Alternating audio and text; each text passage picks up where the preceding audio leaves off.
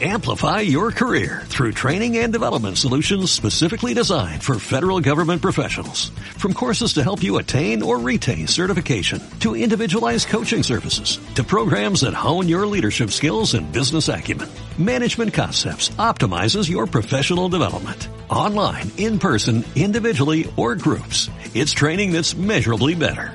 Learn more at managementconcepts.com. That's managementconcepts.com. Todos esperábamos otro libro y cuando ese libro llegó, para mí en lo personal muy superior a Bajo este sol tremendo, pero es solo una opinión como lectora, el libro se llama Magnetizado. Uh -huh. eh, es tremendo porque es un libro que surge de sus encuentros eh, con Ricardo Melonio. Ricardo Melonio eh, fue un, es un asesino, fue un asesino, no sé si uno deja de ser uh -huh. un asesino, eh, que en, en, muy poquitos días eh, de septiembre de 1982 asesinó a cuatro taxistas el hermano se lo, lo, lo, entrega, el hermano de Melonio lo entrega, lo detienen y bueno, lo van a, a, meter eh, en prisión, en prisión, en cárceles y en pabellones psiquiátricos de diferentes cárceles, más de 34 años y lo que, lo que impactaba en torno a la figura de Melonio era la falta de un móvil, el, el, que no hubiera una explicación, en general los asesinos seriales tienen una explicación uh -huh. de por qué él hizo lo que hizo. Busquets se sentó con Melonio, llegaron a hacer una, una amistad y conversaron eh, más de 90 horas uh -huh. entre fines de, de 2014 y fines de 2015 y es muy fuerte porque realmente conversaron, o sea, no era ni un juicio ni era un interrogatorio, eran dos personas que estaban conversando y que era como si se asomaran a, a, a, esa enorme complejidad de lo que había pasado. Cuando digo lo que había pasado, no le quito responsabilidad a Melonio, claro tampoco se la quita Busquet, tampoco se la quitaba el mismo Melonio. De hecho, cuando Busquet le, le dice que, que, que, eso podría convertirse en libro y charla con él sobre eso, Melonio se hace preguntas sobre el efecto que podía tener ese libro uh -huh. en las familias de las personas que él había asesinado. Es decir, no hay, no hay tampoco quita de responsabilidad pero es un libro que permite asomarse sin, sin juzgar, sin morbo, sin categorías, a eso que nos es muy fácil poner en la figura del monstruo. Siempre el otro es el monstruo. Y aquí lo que hace Busquet es mostrar, por lo menos el efecto que tuvo en mí fue ese. Yo veía algunas cosas de, de la infancia de Melonio y veía algunas cosas de mi propia infancia y me preguntaba qué es lo que hace que en esa, que en ese cubilete de dados, al ser sacudidos, quizás salga un escritor o quizás salga un asesino y cuánto hay ahí de lo que hacemos socialmente eh, y cuánto de esas figuras eh, está tramitando algo que nos corresponde a todos, ¿no? Como digo, como comunidad.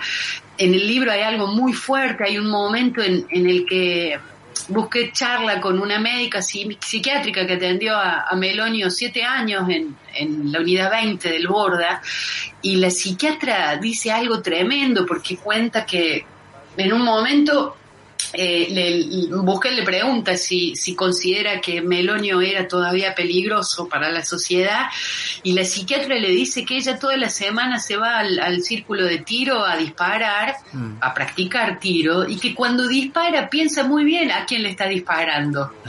Eh, y que eso era en un punto mucho más peligroso, digamos, ella lo, tenía bajo control, podía ir al círculo de tiro y hacer eso y, y tramitar sus, sus cosas no resueltas de una manera no agresivas con otro, pero mostraba hasta qué punto esos abismos eh, no están en la figura del otro, del monstruo, sino que están en todos.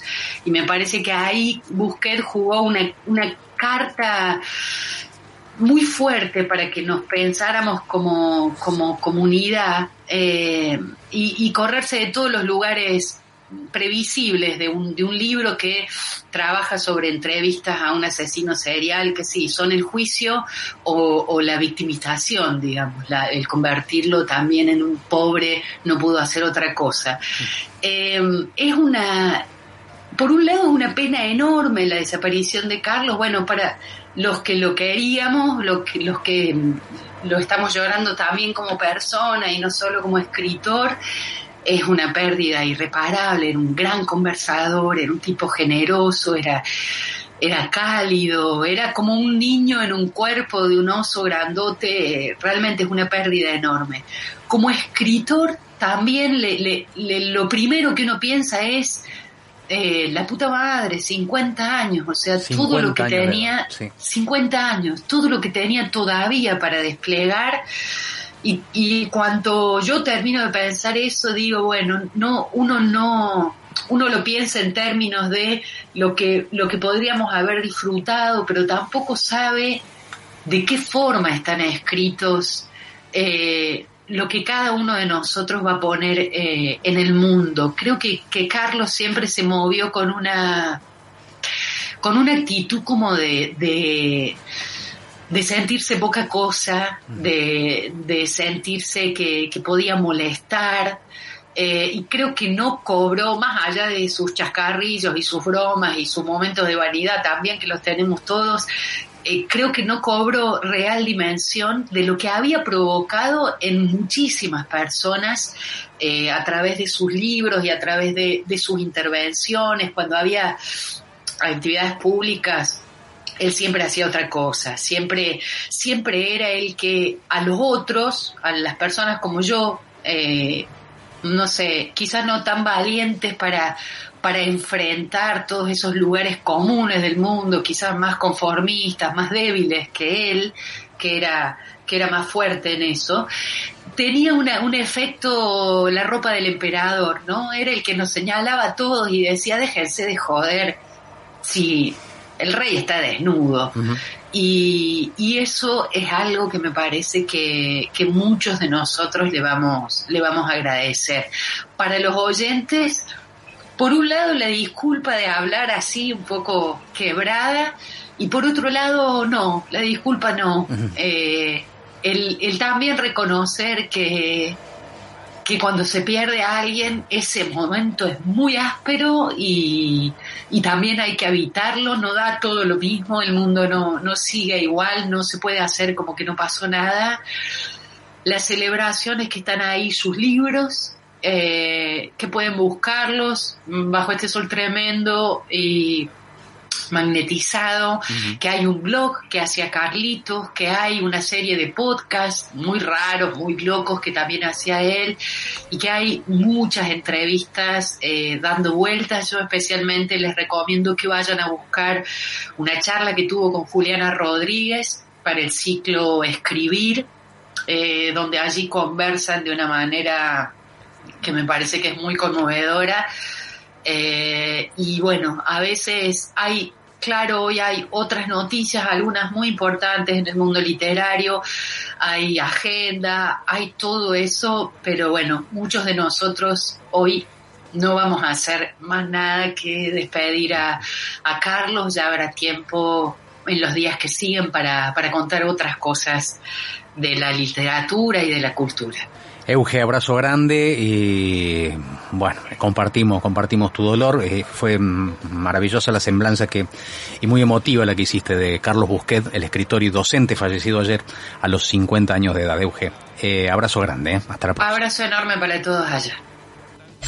Mira quién habla. Amplify your career through training and development solutions specifically designed for federal government professionals. From courses to help you attain or retain certification, to individualized coaching services, to programs that hone your leadership skills and business acumen, Management Concepts optimizes your professional development. Online, in person, individually, or groups, it's training that's measurably better. Learn more at managementconcepts.com. That's managementconcepts.com.